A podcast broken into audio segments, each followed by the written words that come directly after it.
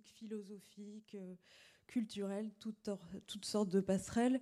Et donc là, c'est une des dernières soirées du festival, mais pour vous donner un petit peu une idée de ce que vous n'aurez pas vu, euh, on, a fait, on a célébré la poésie des pierres autour d'une nouvelle de Virginia Woolf. Euh, qui était lue et accompagnée au violoncelle au musée de minéralogie. On a animé une fresque avec un dessinateur de bande dessinée dans une école théâtre de clowns. On et demain, on a notre dernière journée à la librairie des éditeurs associés où on reçoit la collection Philonimo, qui est une collection de de philosophie pour les enfants. Donc voilà, tout type de, de, lien entre euh, les arts. Et ce soir, on est très heureux de. C'est un peu le climax du festival, puisque cette soirée mêle et entremêle à la fois musique, jazz, poésie typographie, graphisme, toutes sortes d'art. Et donc je vais laisser euh, Julien Chacon, pardon, Adrien Chacon, j'étais sûre que j'allais la faire, Adrien Chacon et Julien Molland vous, vous parler un petit peu de tous les dispositifs que vous avez pu voir euh, à l'entrée. Et d'abord, je vous dis un grand merci. Donc, vous êtes tous les deux éditeurs des éditions Première Pression à froid, PPAF. Et donc, merci, un grand merci à vous d'avoir euh, accepté de participer à cette édition du festival. Un grand merci évidemment à Andy Hemler et à tout le méga octet, ses musiciens, ses techniciens, son équipe, à Camille Janaudet qui s'occupe de la compagnie Hemler. Euh, à Nicole Caligaris, qui est la préfacière du livre et qui a accepté de jouer le jeu de cette soirée, et évidemment à toute l'équipe de la Maison de la Poésie qui nous accueille régulièrement pour nos événements. Je vous laisse euh, présenter un petit peu la soirée.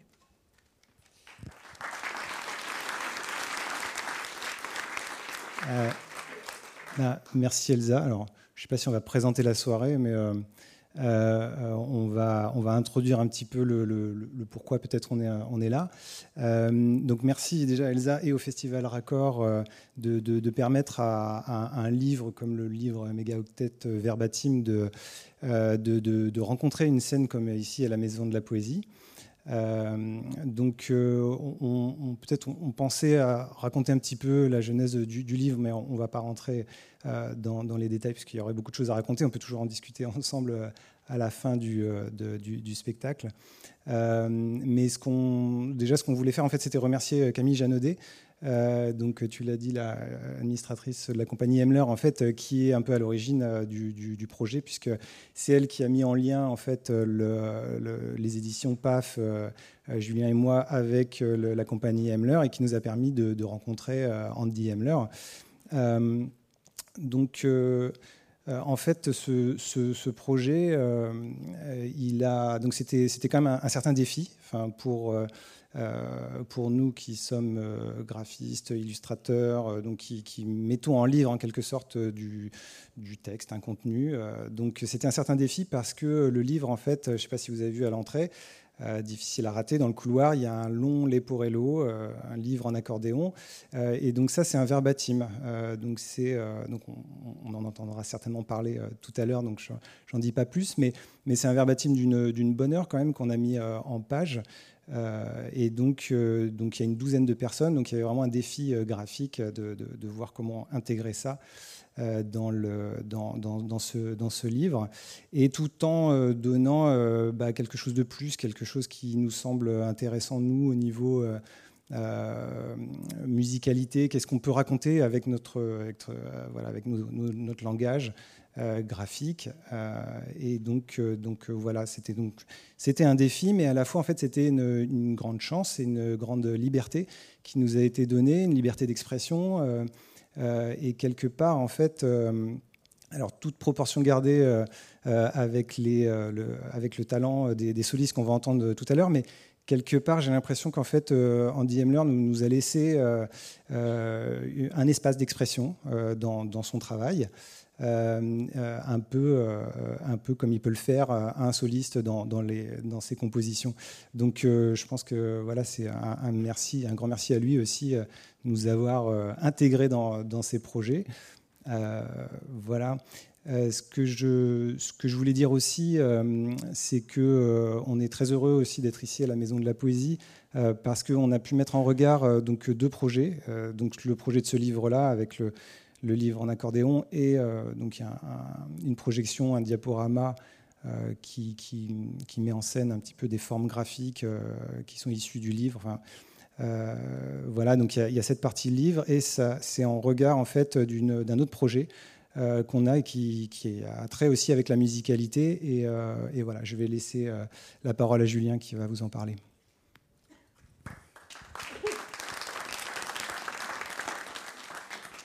Bonsoir.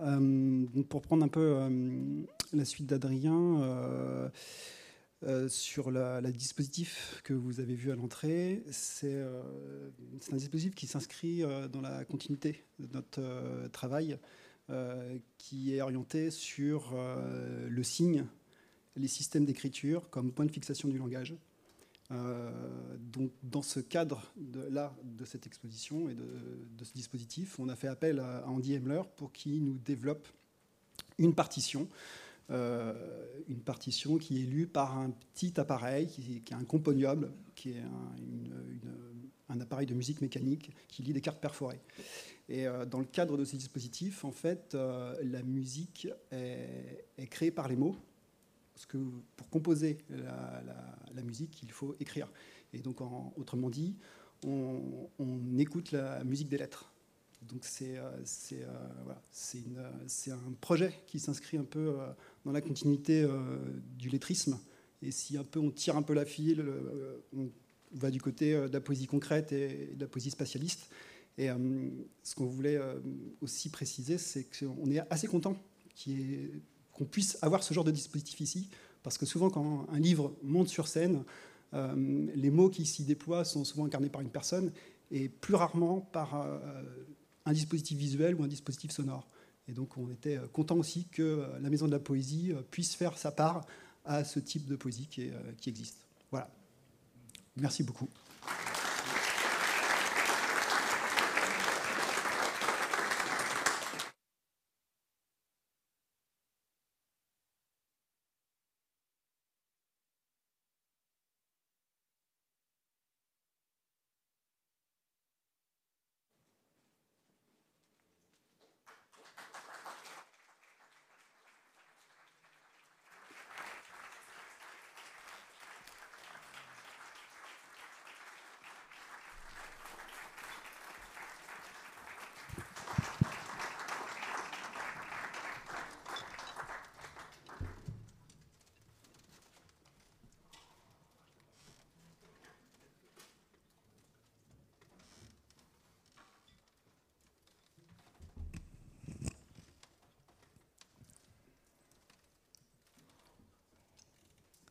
Bonsoir. Euh, avant qu'on commence euh, véritablement euh, cette soirée, je voudrais préciser quelque chose par rapport au, programme. Alors d'abord, je ne voudrais pas que vous soyez déçus. Je ne suis pas vocaliste, donc je ne vais pas faire des improvisations de vocaliste. Et puis, euh, mais je, me trouve ici euh, dans un contexte un peu euh, spécial, parce qu'on est dans une maison de la poésie, littérature, et voilà que je me retrouve avec toute une gang de musiciens. C'est un peu une bizarrerie de la programmation qui est peut-être liée au gel qui a pris toute la planète ces derniers temps. En tout cas, moi, j'étais partie pour proposer à la Maison de la Poésie euh, disons, la lecture des, bonnes feuilles de mon euh, futur, euh, futur, futur lointain livre sur les migrations animales.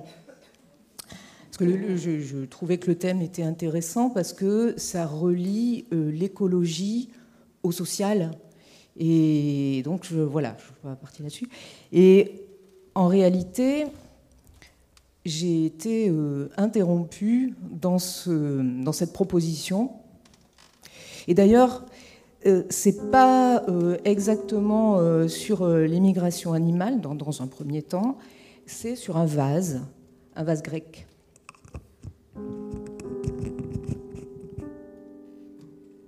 C'est un vase qui est, qui est, très émouvant. Il, date, il doit dater du 5e siècle avant Jésus-Christ. Et il est très émouvant parce qu'il a été reconstitué avec la trace des lignes de colle. ça lui donne. Euh, c'est un, vase qui est, plutôt euh, pensu, si vous voulez. Et ça lui donne quand même ces points de, fissure, ces lignes de colle, une fragilité. Et surtout, ce qui est émouvant, c'est que il, il y a des parties qui sont juste des parties cimentées. Il n'y a que l'argile. Ce qui fait qu'on a les images, toute une bande dessinée de figures, euh, sont des figures noires, avec une ligne de jeunes gens qui se tiennent par la main. Et ce vase, qui est composé d'images et de manques, ça représente un peu pour moi notre mémoire, qui est composée d'images et d'oubli.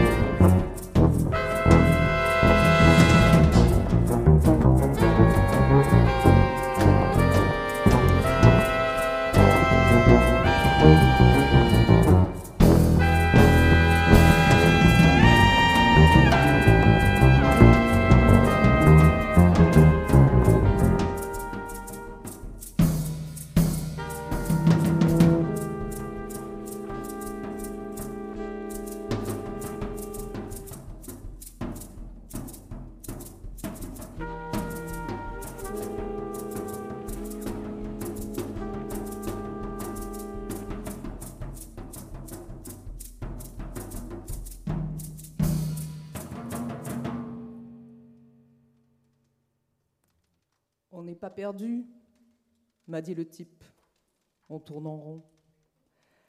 Je les ai trouvés dans la salle des pas perdus, un pastis dans cette salle, avec tout le monde qui partait dans tous les sens, qui faisait des spirales, des courbes pas possibles, et eux, hmm, disons que ça devait être un équipage qui cherchait à rejoindre son bâtiment, ou ça, pour l'instant, ils étaient autour du poteau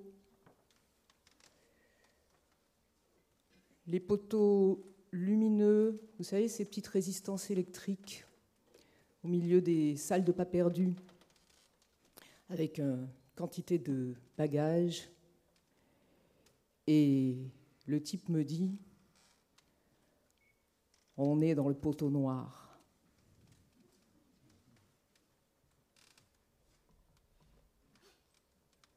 Et c'est comme ça que j'ai été interrompue. Alors que je venais proposer cette sorte de petite conférence littéraire pour parler des grues, parce que les Grecs pensent que les grues naviguent à Louis.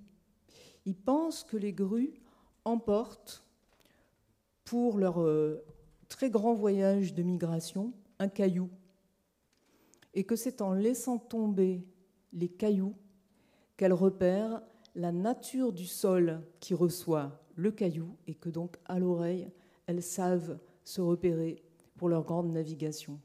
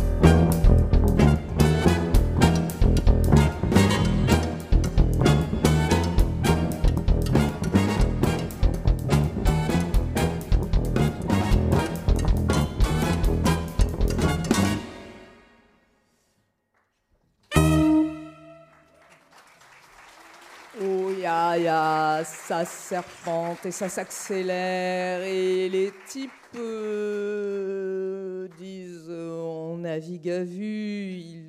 Ils étaient en train de regarder au-dessus de leur tête dans cette salle qui n'était pas une salle des pas perdus, mais une boutique de souvenirs. Il y avait des petites lumières qui étaient vraiment très très lointaines, impossible de faire le point. Il y avait un tas de trucs qui étaient un peu suspendus partout, des cartes postales, des couleurs, des petits fanions, des clochettes, des petits coquillages en collier. Et le type me dit, on cherche un plan d'évasion.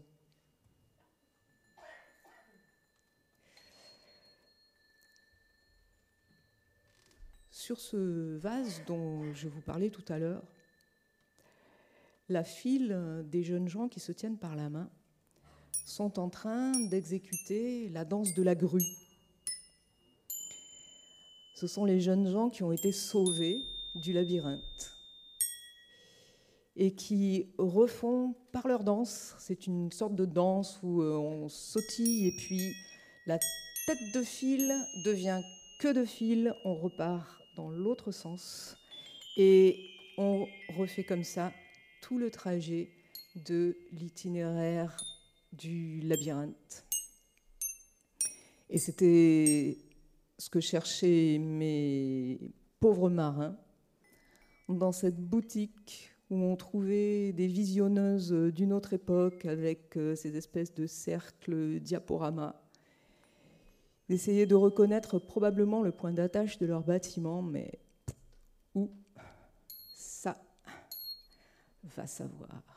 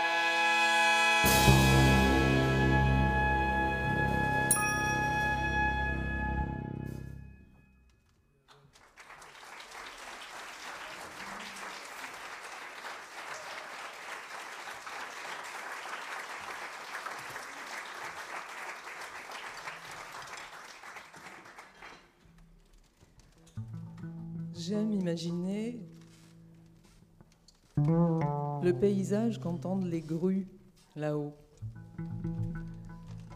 À chaque fois qu'un caillou tombe, tantôt dans la mer, tantôt quelque part du côté du Nil, du Nil ou du Nil, dans le sable.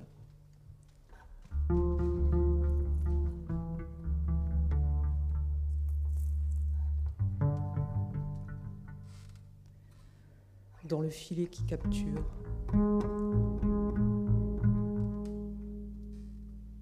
Parce qu'il y a évidemment un rapport entre le labyrinthe et les nœuds du filet.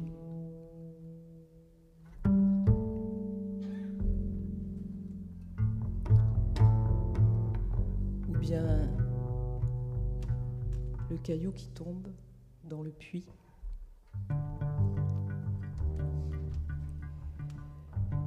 Là où se trouve la couronne lumineuse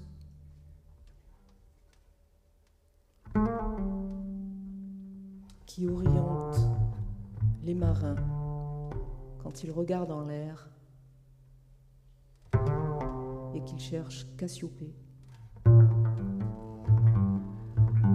La couronne de lumière associée à Ariane.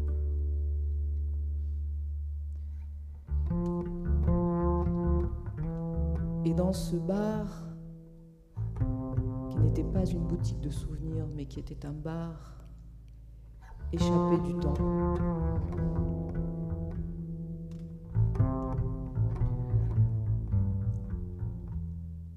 un bar dont le comptoir en formica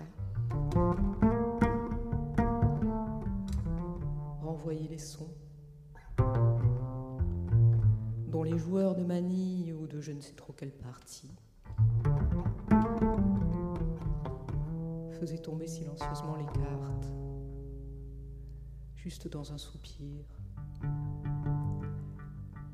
juste pour dessiner le 8 qui faisait durer le temps indéfiniment.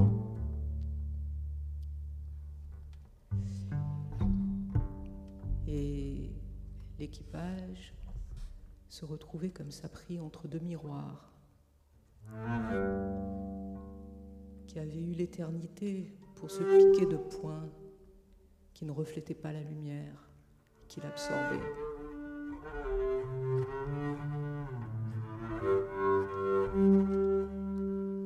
Toute une résille de fissures. Qui faisait tout un nouage de lignes tout un filet qui absorbait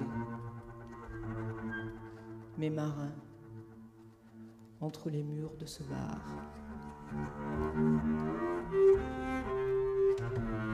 Et ils avaient dû trouver leur plan, leur carte, mais qui était une carte vraiment bizarre. Parce que je n'ai jamais vu de carte de géographie qui ressemble à ça c'est-à-dire des lignes de droite.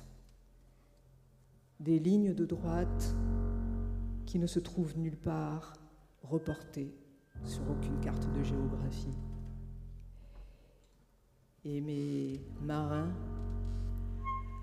avaient déroulé leur accordéon de cartes sur quatre tables de ce bar et ma parole croire que ces types étaient partis de quelque part pour arriver quelque part, mais à les entendre, rien n'était moins certain.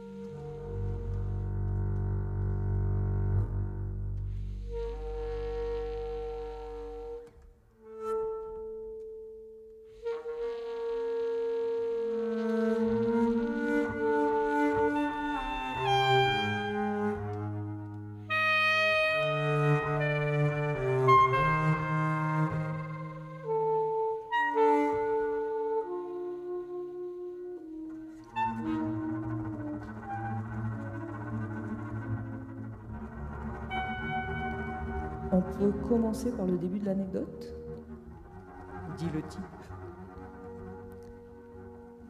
Parce que t'avais pas ton passeport.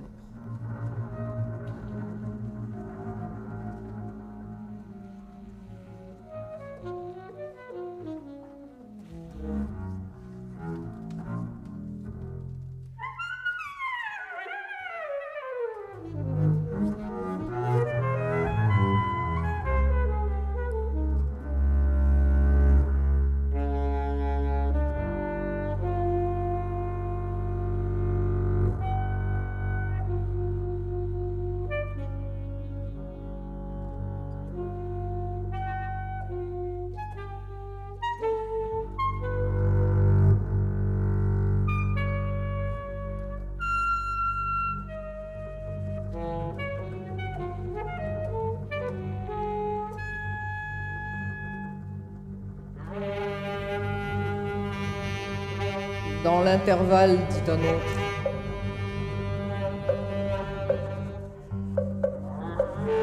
Et c'est vrai. C'est exactement là qu'ils étaient. Dans l'intervalle de ce bar.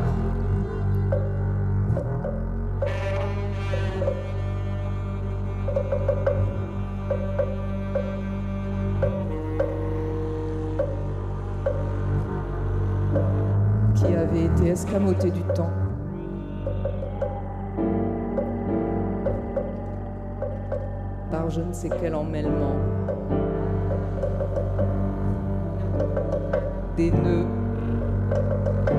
du temps et de l'espace.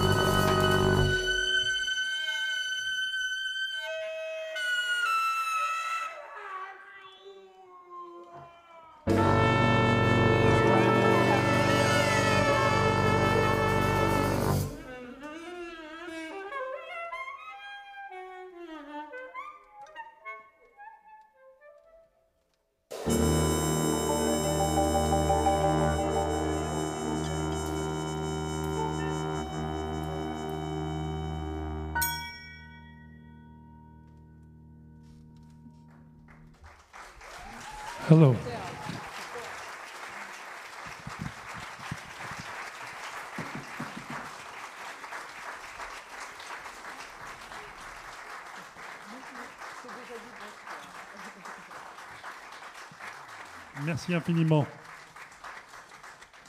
Guillaume Morty au saxophone alto.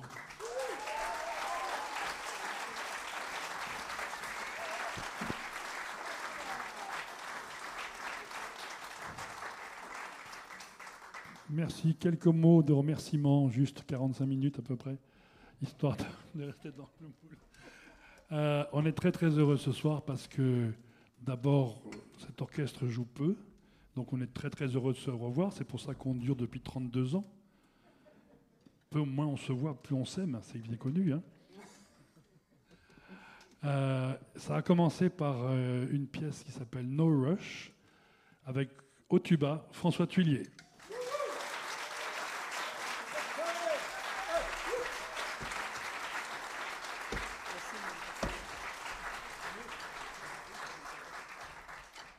Bon, une minute.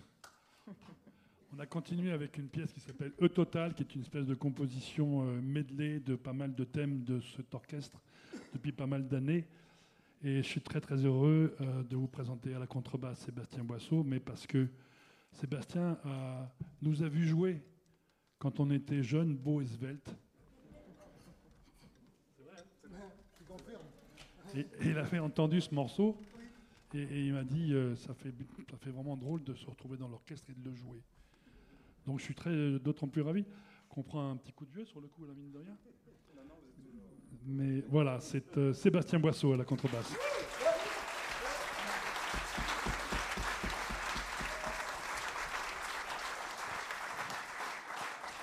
Et dans ce morceau, au total, vous avez pu entendre saxophone ténor, mais on lui interdit de jouer le saxophone ténor en solo, alors il a pris la cornemuse. Laurent Dehors.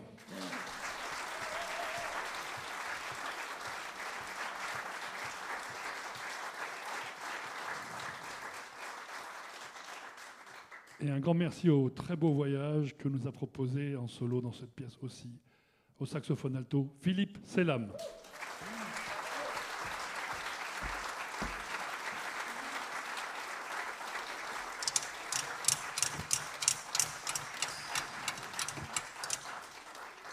A continué avec une autre pièce qui, a mis en valeur un soliste, plutôt deux pour commencer, et surtout un à la trompette, Laurent Blondiot.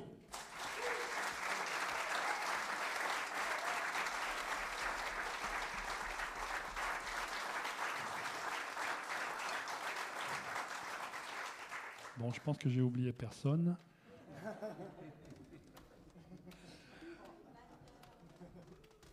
Un le batteur. On a la chance aussi d'avoir à la rythmique avec Sébastien Boisseau, à la batterie, Christophe Lavergne.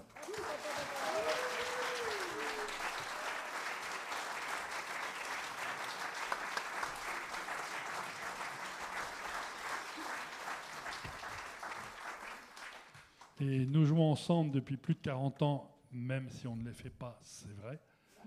À la percussion, François Verly.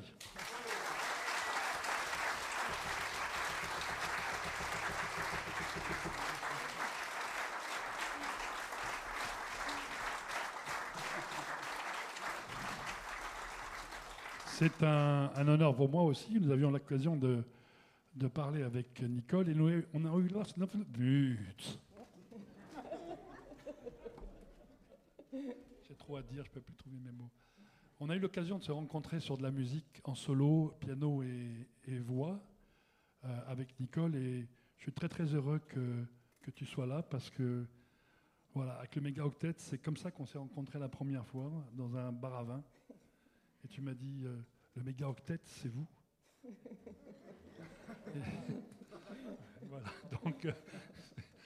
donc voilà, euh, c'est une belle histoire qui continue et je pense encore pour longtemps. Merci à la voix, Nicole Caligaris.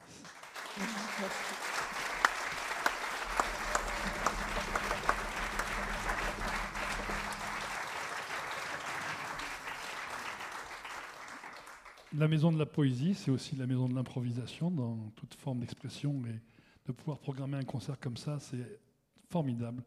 On a été accueillis euh, magnifiquement bien et grâce au PPAF que vous avez découvert tout à l'heure et l'installation dans l'entrée. Et, voilà, voilà un lieu que je ne connaissais pas, euh, parce que j'habite trop loin. Euh. et du coup, on est très très heureux parce que programmer de la musique instrumentale et expérimentale et improvisée par les temps qui courent, ça devient de plus en plus difficile. Donc merci à eux d'avoir pris ce risque. Merci.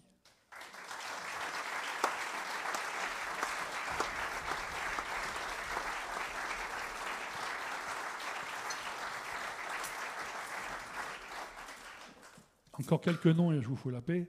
Euh, euh, nous n'existons pas sans une belle sonorisation et c'est toujours très difficile d'arriver comme ça le jour même et de monter un, un spectacle au quart de tour. Et ça, c'est grâce à une formidable équipe technique. À la lumière, Iris.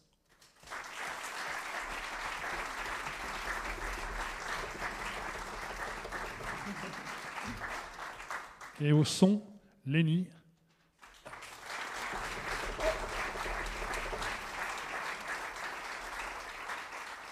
Et le, le, dixième musicien de l'orchestre qu'on ne voit jamais, mais qui officie avec nous depuis le siècle dernier, je vais dire ce coup-ci. C'est plus discret. Au son, Vincent Mahé.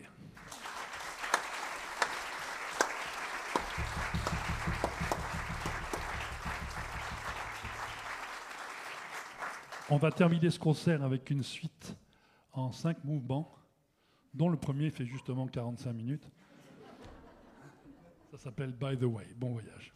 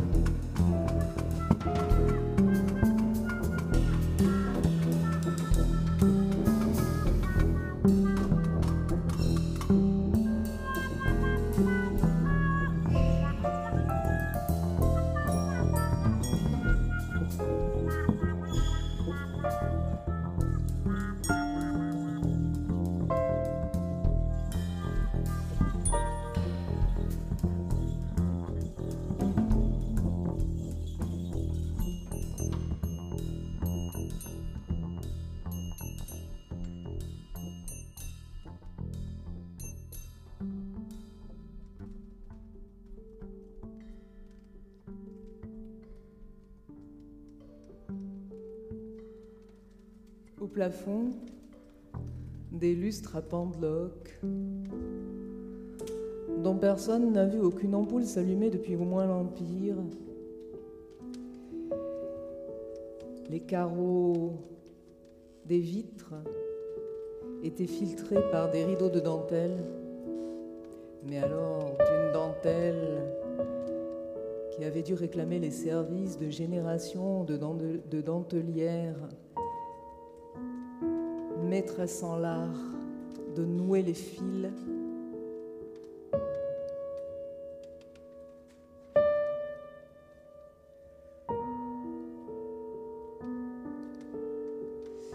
Les miroirs de l'endroit, qui n'était pas un bar hors du temps, mais une brasserie, une grande brasserie, avec une succession de salles, des banquettes, des sièges de velours.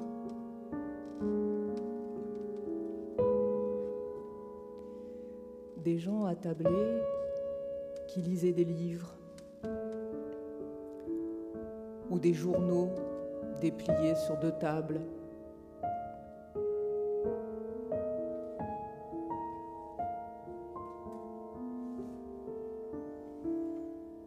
Avec des tasses de café à la chantilly,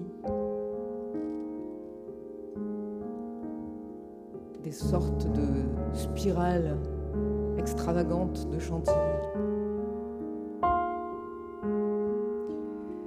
des bigorneaux de Chantilly, rejetés par Poséidon en personne, en écume.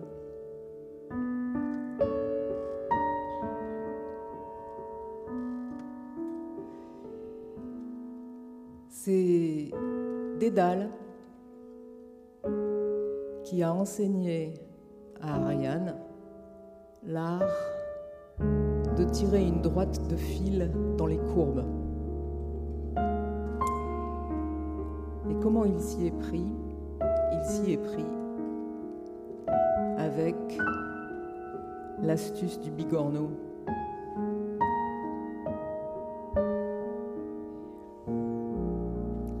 Ça l'a perdu d'ailleurs, parce que c'est comme ça qu'il s'est fait identifier par Minos qui était à sa poursuite et qui voulait sa peau. Toujours est-il que Dédale, a relevé le défi de relier par une droite les deux extrémités de la courbe labyrinthique du bigorneau.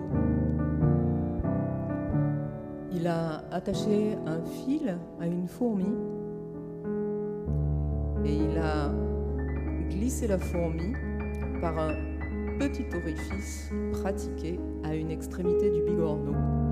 Et c'est comme ça qu'il a tendu le fil entre l'entrée et la sortie du labyrinthe.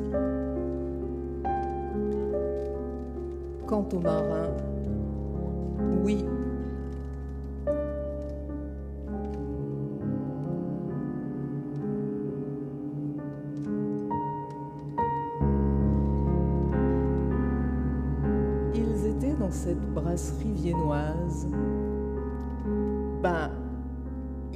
que j'y allais,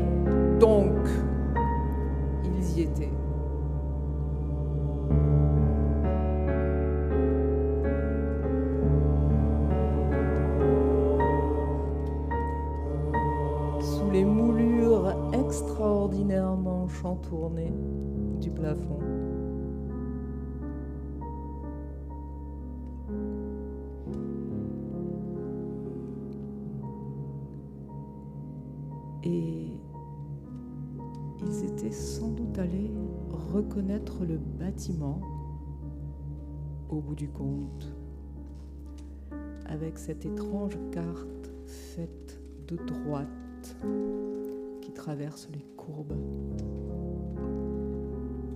Parce que, à un moment donné, un moment donné, il n'y était plus.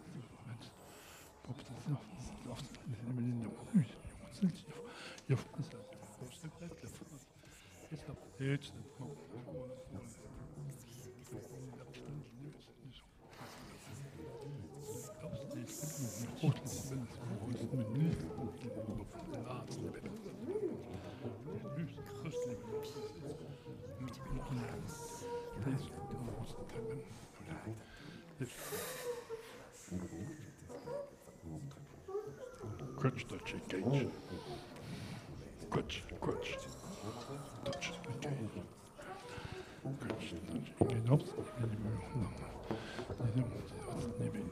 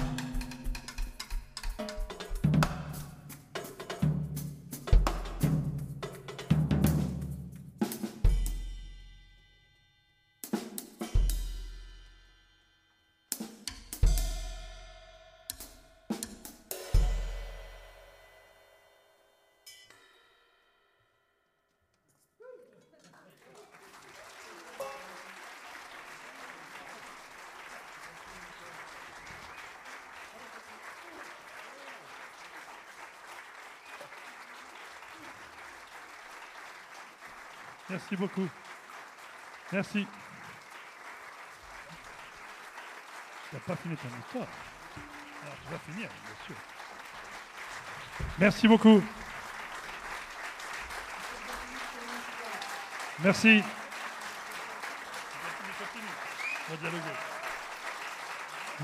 Merci infiniment.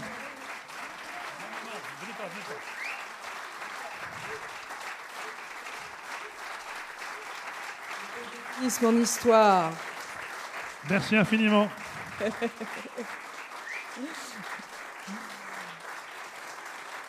Merci beaucoup. Vous aurez compris que le fil Merci infiniment. réunit la fin et le début. Et nous sommes arrivés dans cette salle, et c'est comme ça que je me suis retrouvée ici. Merci infiniment. Dans cette salle qui n'est ni une salle de concert, ni exactement un théâtre, euh, peut-être un théâtre de parole, parce que c'est la parole qui fait la petite fourmi. Merci infiniment. Et qui réunit le début, l'entrée et la sortie, le début et la fin du récit.